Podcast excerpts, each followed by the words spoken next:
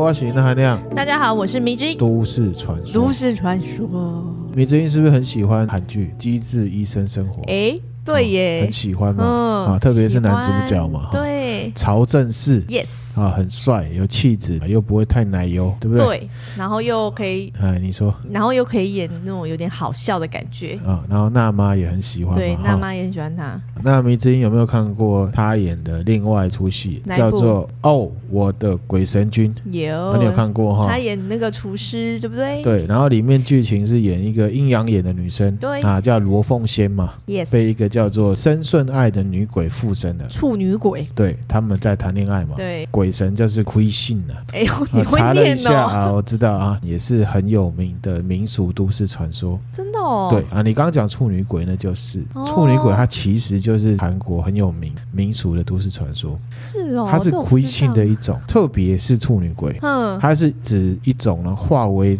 厉鬼的女性亡灵。嗯，那原因是因为他们生前呐、没有完成他们想做或者是应该要做的事情，嗯譬如说破处嗯啊，有对象，哼死亡之后他就会累积怨念，哼，变成了亏心，亏信。就翻成鬼神啊。那嗯事实上就是幽灵或者是怨灵的意思。嗯，那处女鬼啊，在韩国的民俗当中呢，是一种比较猛的那种，算是厉鬼。就是厉鬼哈。那韩国的民俗里面呢，就是指那些到了适婚年龄但哦没有结婚，哦，仍然是处子之身的女生，嗯那如果她死了，嗯，就会变处女鬼，而且嗯处女鬼都是厉鬼。因为生前有一个事情没有达到，所以对怨念很深的感觉。这样子的幽灵呢，成为都市传说之后，会有几个特征：嗯第一个，身穿白衣服；第二个，长头发；嗯第三个，通常都是年轻貌美。嗯嗯他们会去诱惑呢年轻的男生，嗯把他们杀掉，占为己有，嗯或者是呢，他们会嫉妒同年的女生，嗯啊，如果他们结婚了，就会化为厉鬼人来索命，或者是制造一些麻烦的事情。嗯，那回到这个处女鬼身上哈、嗯古代的韩国人啊，可能真心觉得这样子的幽灵存在啊，会对家人造成一些问题，嗯比如说怨念。嗯所以在习俗上面，如果你要安葬还没有结婚的女生，嗯，会在棺材里面摆男生的娃娃。哦，或者是男生的衣物嗯来陪葬，嗯嗯哦，很怕他之后会变成处女鬼。哦，这个也是一样，古代重男轻女的观念造成。嗯啊，因为呢，对古代农村而言呢、适婚可是却未婚是一件不光彩的事情。对哦，台湾也会传统嗯以前啊，以前现在没有了，以前会说人家老处女，对啊，我 gay 北出 k 就好像一副到了结婚年纪没嫁出对就说你 gay 北出 k 可是对其实没有。对，这时候我们就要感谢我们现代时代是在进步的嗯哈、哦希望这样子的观念就只是单纯的成为古代的民俗。嗯那我们现在在讲，或者是都市传说，或者是进入到一些影视主题。嗯，那除了《鬼神君》这一部之外啊，其实韩国还有一部电影《夜半鬼哭声》，哦，没听过。它就是呢重拍韩国的经典鬼片，叫《女哭声》。这一部呢就是重现处女鬼的这件事情，哦，所以它是一个充满韩国传统民俗怪谈的电影。嗯嗯，好，分享给大家。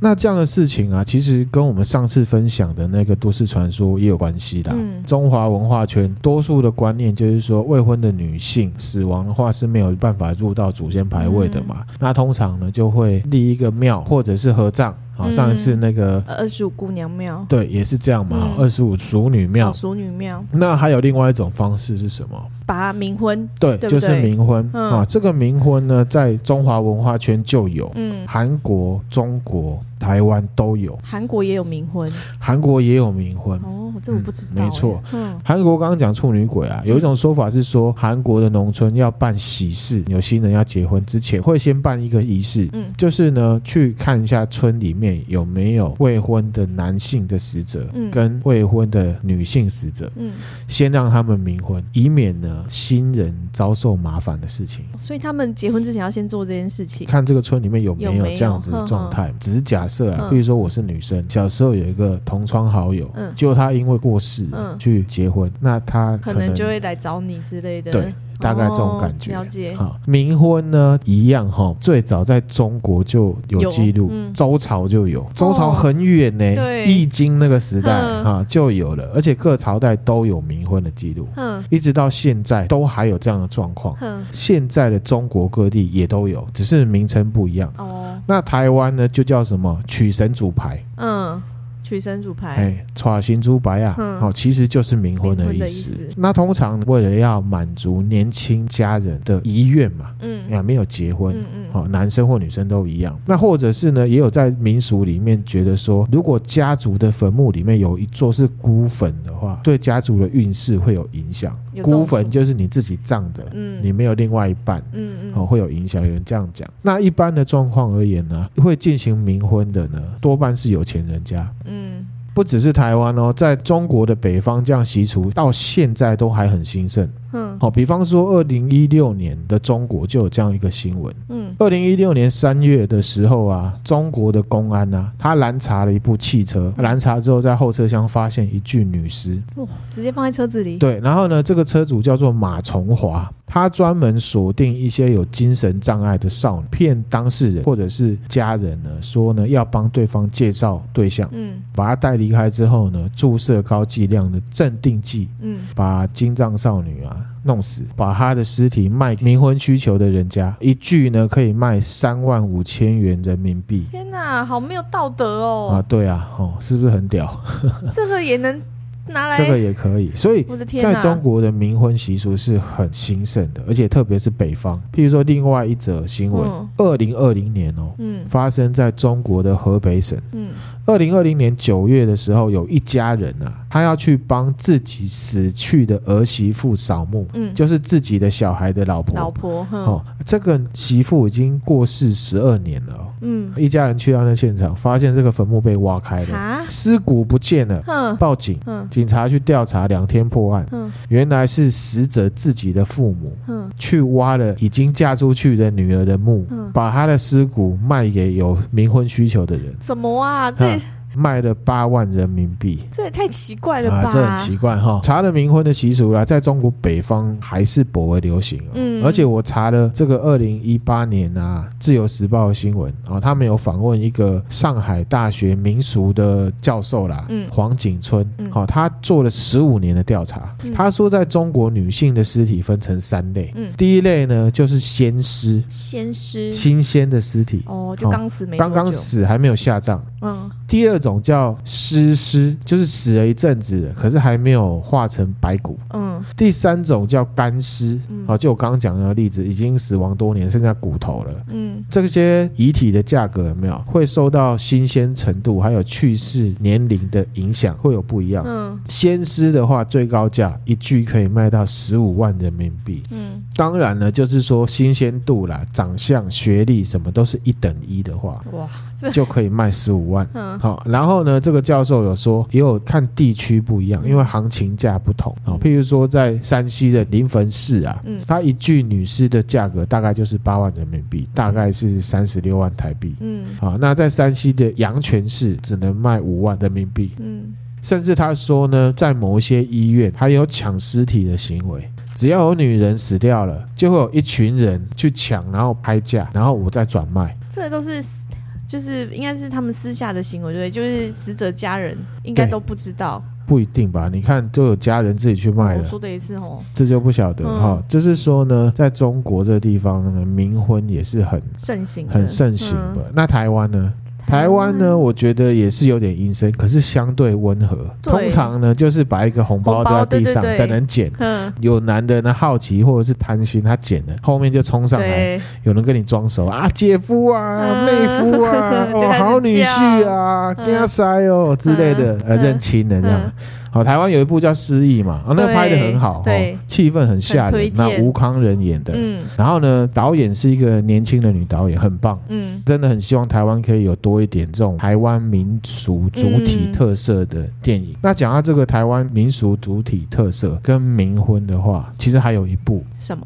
《血观音》，导演是杨雅哲嘛，对啊，这个导演也很棒啊。嗯，他最近的作品是《天桥上的魔术魔术师，师》嘛，哦，而且呢，这个《血观音》是他自编自导的，了。嗯，当初写观音其实也得了很多金马奖的奖项了哈，大家有兴趣可以去研究，也可以去看。那里面呢有一段是冥婚的桥段，导演在受访的时候说他是参考了一九八零年代上映的一部电影叫《少女殉情记》，也是嗯台湾的电影。嗯那这个电影呢，是参考了台湾早期一九五零年代的一件凶杀案。好，我现在就来分享这个凶杀案，感觉很恐怖。其实是不会恐怖啦，可是呢很有意义在，好要分享哈。好，关于这个案件，台湾有个作家叫管仁健，嗯他有出版一本书叫做《你不知道的台湾》。嗯那里面呢有明白的对这个少女殉情记，还有后面我要讲的案件做了来龙去脉，很细很细的描述。嗯有兴趣可以找来看，那也是可以从以前发生的事情回来看台湾。嗯好，现在有很多年轻的听友，也许会对现在台湾的政治环境很不耐烦。嗯，他说蓝绿这样子骂来骂去的，嗯对在抢一些什么东西，对对对，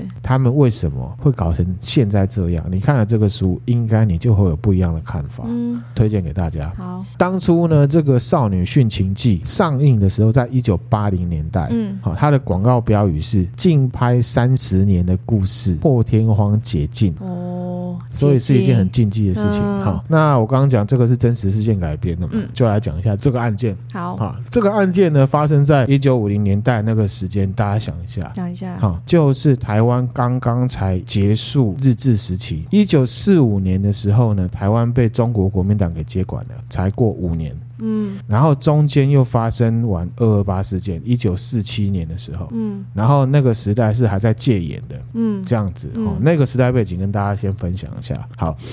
在一九五零年一月十三号，嗯台北市啊凉州街那边，就是台北桥下面有一个农夫，嗯啊，去淡水河的十三号水门外面去巡田，嗯哦，他有在那边种田。嗯结果呢，他发现了一具尸体。嗯那报警之后，警察来查，就开始调查，就看到有一个女生啊，趴在地上，脖子上面呢套着一条棉绳。那法医呢来验了之后呢，那研判这具尸体呢是上吊身亡。上吊身亡，对就觉得好他是自杀，，对，那这个上吊身亡的女生呢，警察就去查嘛。嘿，这个女生呢叫陈素清，嗯那她二十一岁，是英歌的望族。嗯望族小姐，而且呢，她有初中学历，嗯，九五零年代来讲算是不错了。对，在尸体的旁边呢，还发现了两封信，嗯一封信呢是要给台湾广播电台的张白凡先生，嗯第二封呢是要给他的姐姐嗯陈素娟。嗯这样子，张白凡到场之后呢，看到尸体，他就失声痛哭，嗯，哭得很难过。嗯那而且呢，这个女孩子文笔蛮好的，嗯哦，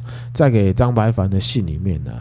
写的很痴情的内容啊，大概的内容就是说她自己很爱张白凡，可是呢，因为张白凡结婚了，嗯所以她选择呢结束自己的生命。嗯那还交代说呢，张白凡要好好活下去这样子。嗯那后来陈素清啊，她入殓之后啊，男生还到场来相送。嗯，然后呢还哭啊什么的嗯。那甚至呢，张白凡还在报纸上面写了一篇文章来纪念这个陈淑素清，清。嗯这样的新闻就上到版面了。那一方面呢，大众看了报纸就觉得说这个陈素清啊很痴情，嗯，然后年纪轻轻的就为爱牺牲。男生呢就长得也蛮帅的，嗯然后又很真情这样子。那无奈呢家人的不认可，嗯而造成这样子的悲剧。那这件事情当时很轰动哦，嗯轰动到当时台大校长傅斯年呐、曾经提议说，在这个校园里面设置一个纪念碑来纪念这件事情。哦是哦，你知道为什么吗不？知道，因为呢，那时候很敏感，二八事件过完之后，其实省级对立是很严重的，嗯本省人跟外省人是很对立的。嗯，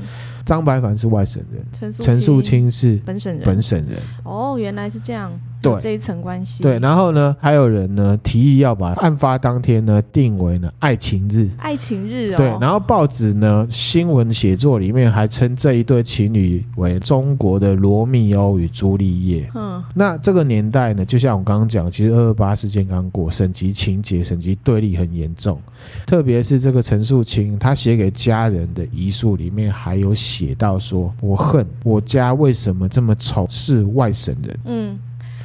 我想打岔一下哈，嗯所以他们两个之所以会变成这样，就是女的会这样殉情，是嗯因为省级，不是因为男生已经结婚哦。等一下我会交代为什么是这样子。好那现在一辈的年轻人都没有再分这个了。嗯，省级的部对啊分哦没有我是觉得蛮好的。嗯好、那亮我本人呢，一直以来都没有再分这个，年轻的时候也都没有。哼，好、可是我我初恋的时候啊，哎第一次去女友家，被女朋友的家人就问这个问题，哦，是对方问你，哦对吼，我才发现说，哇，原来有人在意这个。嗯也在那个时候，我才发现，原来我的初恋女友是所谓的外省。嗯嗯，你知道我跟她谈恋爱认识什么？我们根本没有没在有在讲这讲个。这个，可没是有注我意们的到上一辈，会小时候我爸妈从来没有在跟我讲这个。哦，我家是本省家嗯庭，嗯可是呢，去到初恋女友家，嗯看到我第一个问题就是你是哪里人？我还跟她说我住哪里。后来呢，她还 说我是要问你，你是本省人还是外省人？嗯，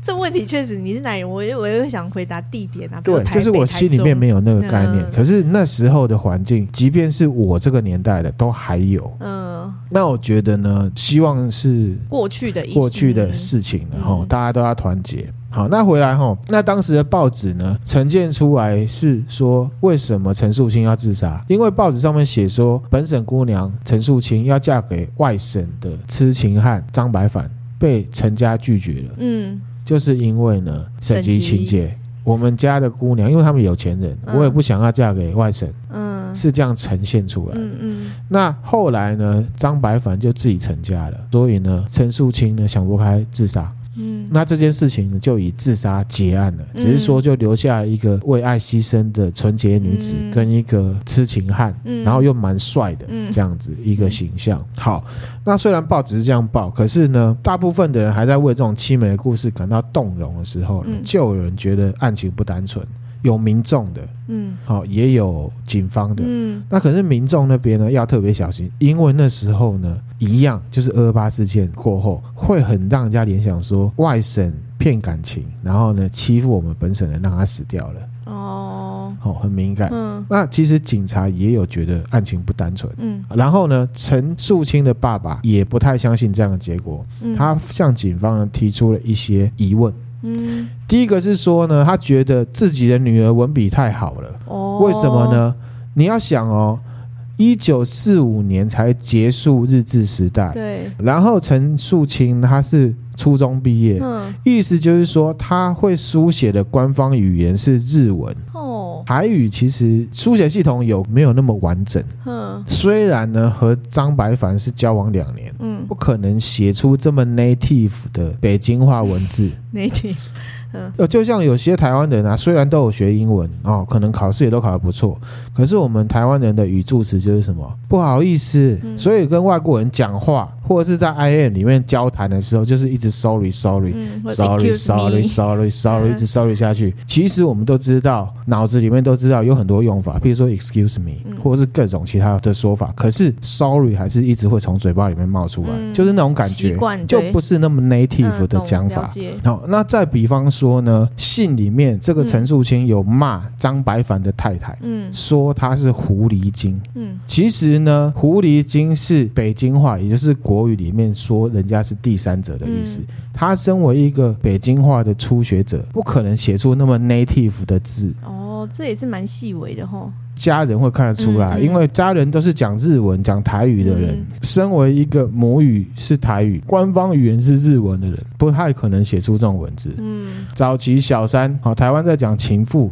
嗯，是讲什么，你知道吗？什么挥给会给哦就是火计，哦，北部嗯好、嗯南部比较淳朴，不会觉得那个是情妇的意思，嗯嗯就是挥给啊。现在比较没有人在讲了，嗯或者是说杂布哦，可是这句要整句讲，譬如说阿姨提我靠有杂布。嗯，好、那你就知道他在外哦面有小女三人，对，对。可是你讲杂布其实就是女生的意思，嗯可是你要整句讲，你就会知道说他其实是有小三。嗯，应那讲难听一点就是什么？哎，你得倒哎嘛，哎，得啊，倒就是欸拼头的意思嗯嗯。好、这个就是台语的小三，所以不太可能会去写狐狸精。嗯嗯那小王怎么讲？嗯嗯偷 K 呀， ，OK 呀，对他对给我对什么？起金鱼，是哦，对，起起金鱼，啊，起对。金鱼，对，陈素清为什么可以写出狐狸精？然后呢，整篇都没有错字，又流畅的中文。嗯还有一个疑点，嗯他把姐姐的名字写错了。哎他姐姐叫陈素娟，嗯，可是呢，她是密字旁的娟，她写成女字旁的娟。哦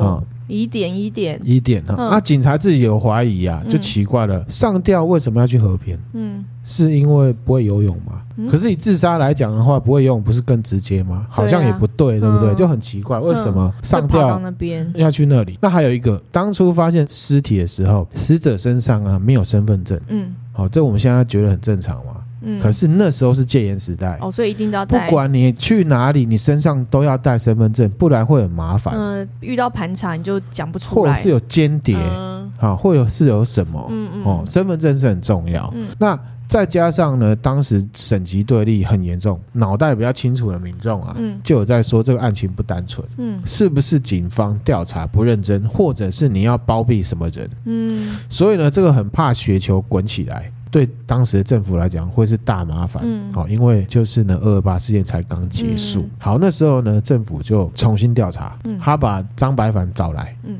那过程我是不知道有没有科学办案啊呢、我是不晓得。好，不过呢，就是有查真相查出来，你知道吗？就像青春痘一嗯样，一爆开来全部都是料。哎呦，那原来是怎么样呢？就是说，一九四八年的时候啊，陈树清他初中毕业，嗯之后呢，他有上台北，然后他就进到报社当会计。嗯那时候就认识了在里面工作的张白凡，所以其实张白凡他是新闻工作者，嗯，美女配帅哥是很正常的事情。对，好、哦瞬间打得火热，也发生关系了。哼，然后呢，同年底他们就真的去陈家提亲，哦，啊，家人是真的不同意。哼那至于是为什么，其实是没有讲。其实合理怀疑也有省级的问题，不同意之后怎么办？偷偷交往吗？还是继续偷偷交往。然后，嗯一九四九年的时候呢，这个张白凡他用了一个方式，他去内神通外鬼，有认识人在台大嗯学务处，他呢去搞了一张呢台大的学生证，所以他就变成台大学生了，不用考试，很嗯厉害。很厉害，然后呢，他拿了这张学生证呢，进到了台湾广播电台，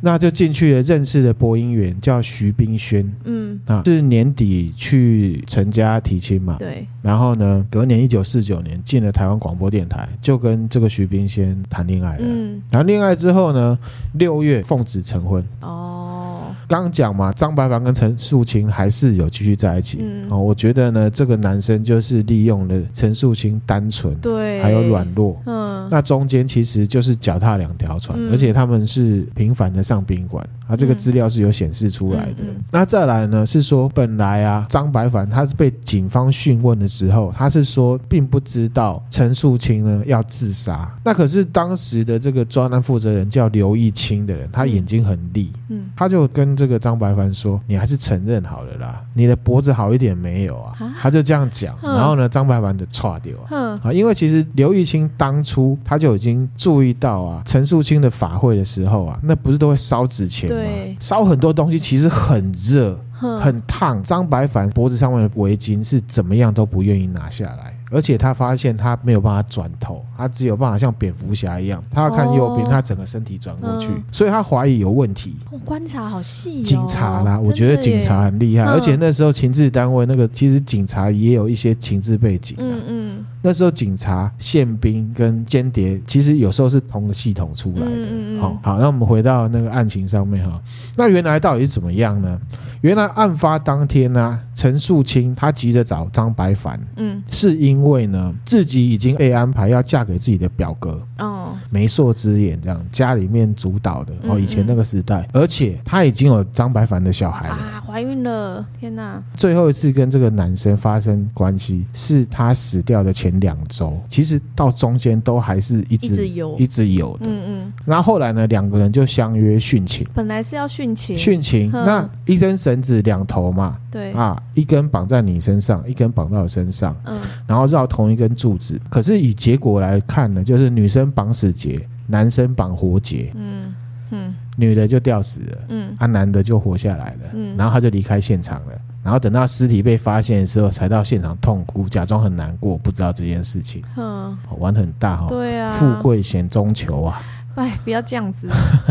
那信是怎么回事？他写的、啊，张白凡写的是不是？字迹是陈树清的，哎，原来是怎么样呢？这封信是一九四九年，张白凡有没有已经跟新欢同居了，而且准备要结婚了。嗯脚踏两条船的时候呢，由陈树清打草稿，然后张白凡修改加东西之后，再给陈树清照抄写出来的。哦，目的是这个女生啊，打算要私奔，要让陈家人以为自己的女儿死掉了。可是呢，哦张白凡他就利用这些东西，因为他已经结婚了，所以就弄一弄，要让他去死。然后这素材就拿来当成他的遗书，哦，好狠哦！很狠哈。对啊，哦，迷之，你有什么看法？好歹也是你爱过的人，然后你们当初也是这样子嗯轰轰烈烈，对，然后你自己外遇，然后还想要让对方这样子对，嗯，说谎嘛，对不对？对啊而且他还去那边装哦，嗯，这很像那个我们看的 Netflix 那对个那一部啊一样嘛，嗯就是装好人，而且也是蛮帅的，嗯，大家都会相信，因为很帅哎，真的帅嘛啊。 不是最重要的，而且你看他其实蛮坏的，因为其实那时候的省级情节那种紧绷的状态，不是现在我们可以想象的。嗯二二八事件是死了很多人、哦，嗯而且那种对立其实是还蛮明显的。嗯，他还利用这种省级情节，因为他操纵人家写的信里面写了说自己提亲被拒绝是因为陈家讨厌外省人，哦，然后呢，他再用陈素清本省人的身份嗯去骂自己要结婚的那个太太，她是外省人，是狐狸精。嗯，其实这都他写的哦，他这边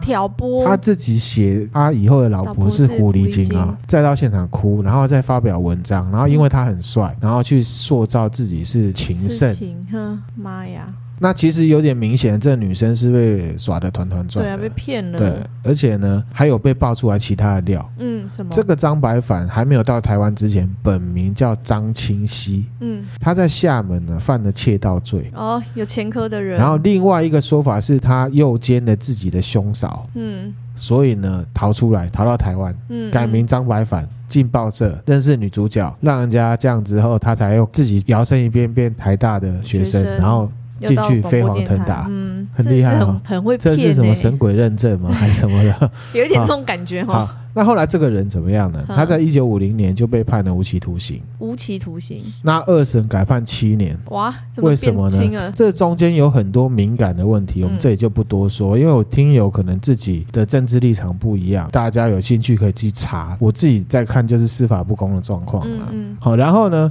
一九五四年，因为监狱人太多了，当时的总统蒋中正他就颁布了《戡乱时期疏通监所人犯处理条例》，他就被假释了。嗯一九五四年中秋节要提前出狱，那我自己觉得这个人呢、啊他是没有悔意的。他还没有出狱前，他就被警察这边发现要出版一本呢描写自己情史的长篇小说，啊，而且呢，他在里面呢自称什么一什么代情圣，哇，好不要脸哦，被抓到，因为哈、这东西当初在二审的时候已经引起了非常多的政治讨论，就是说你杀了人，结果还被人家轻判了。嗯，然后你现在要被放出来了，你又搞说你嗯要出书，政府会觉得你是白目吗？真的我已是经欸帮你搓掉了，你现在还要来搞事，啊，直接取消他的假释，所以他是坐满七年才出来的。嗯，活该，自己太高调了，然后呢，七年当中，他的老婆啊，就是那个播音员徐小姐，嗯，她呢在坐牢的期间都一直等着他，而且还要固定呢寄钱嗯，到牢里面给他花用。一九五七年的时候，他出狱的时候，他的太太还用大阵仗，然后打扮得很漂亮，租车去载他回来。这太太她不会怕吗？她老公是这样子的人呢、嗯，出狱之后呢，即便是坐过牢，而且呢学历有问题。对，哦，可是呢，他在艺文圈呢一样混得很好，哦，这是为什么我就不晓得了啦，哦，嗯，可能在那个时代哈、学历真假或者是品性都不是最重要的东西了哈、哦你知道他后面干什么吗？他当不知道主编，他编了很多百科全书，真的、哦。然后？呢，有一本一定要讲，叫做《中国医药百科全书》哦，因为这本辣妈有，哦，就是他讲的那嘿，一回本，去把它烧 掉，靠！居然是这种人编辑的，而且后来他还当了某个杂志社的总编辑，某个报社的主编，嗯，后来还开了出版社，出了很多我们都知道的书哦，大家有兴趣可以去查，事业大成功。然后他的感情生活也非常的丰富。一九八零年的时候，娶了一个小他二十岁的太太。哇塞，之前那个，你看等他等七年了就再见了。嗯好，一九八零年嘛，哈，同年呢，《少女殉情记》在上映的时候啊，嗯其实那时候电影院主要在台北西门町嘛，很多戏院，嗯这些电影院呢，那一天，而且是礼拜六，嗯，同时闭馆，你知道为什么吗？对啊因为他们当时候的政府呢，觉得这太敏感，会挑起省级情节，嗯、嗯，因为这故事架构很明显，明显就是对啊你 一个是迫害人家的人，一个是被迫害，而且我迫害人的人呢，做了很严重的事情，可是得到的惩罚只有一一点点，点点，对，然后出来还这样子，很敏感啊。对所以台北市主要电影院全部闭馆啊！你说这个是情节造成的，还是根本实际上就是有问题呢？嗯，哦好、大家可以思考哈。其实跟上一集一样，就是女人真的很辛苦，对啊，大家真的遇到渣男还是真的要看清楚啦，对嗯，好不要因为什么啊他很帅啊，很花言巧语，对，嗯，她看行为，不要看长相。对好，真的，这个人后来真的也是过得安安稳稳啊，他是还飞二黄零腾达，我甚记至得好像是二零零八年还是二零零九年在台湾过世了。嗯嗯，虽然还有人这样做完劳资，啊，也不能这样说啦，算你了，知道现在有前科出来的人多难找工作，跟生人照理说应该是很难呐、而且他学历有问题，对他，重点是他又不是真正的台大生，可是他就做了主编，然后还当啊算了哈，反正就这样哈。我们现在呢要感谢我们的国家哈，相对上不再是那一个分族群嗯来看事情、来办事情的人治社会了，嗯我们真的要感谢。嗯，我们希望我们用我们自己的方式呢，保持这种状况，然后持续进步。嗯那也希望呢，族群之间可以互相包容、互相尊重。嗯好、因为呢，就像我年轻时候那个例子，这是属于黑暗丛林法则的范围。嗯，怎么说呢？我不去分，也要靠对方不分。哦，对，如果我不分你，你硬要来分我，结果是一样的。对对，这是要互相的，啊这是要互相嗯的哈、不然的话呢，结果就是什么？不会真的团结了。嗯，那不团结就不好了。就麻烦了啦，对，那团结之后呢，大家才有办法看同一个大方向，嗯为台湾的未来一起努力。嗯，哦，没这是我的错嗯感想啊，也分享给各位听友。回到刚刚讲嘛，现在很多听友会觉嗯得啊，蓝的跟绿的啊，怎么斗成这样，什么东西的？嗯你去看以前的事情，你就会知道为什么他们现在会这样。这一集上了之后，《道德经》已经上了第一集了嘛。嗯嗯我认为这个社会是要追求公平平等。嗯好、为无为，那个无为是什么？没有成见的去嗯对待国家里面的所有人。嗯嗯身为国民，也要没有成见的去对待你身边周遭的人，嗯不要分族群，不要分阶层，不要贴标签，嗯这样子才会有一个好的社会。嗯，好那。我们今天分享的内容就到这边啦。嗯那如果觉得我们分享内容还不错的话，欢迎追踪我们的 FB 或 IG，也可以追踪我们的频道，那也可以赞助我们，给我们一点小小的鼓励哦。谢谢大家，谢谢，拜拜拜拜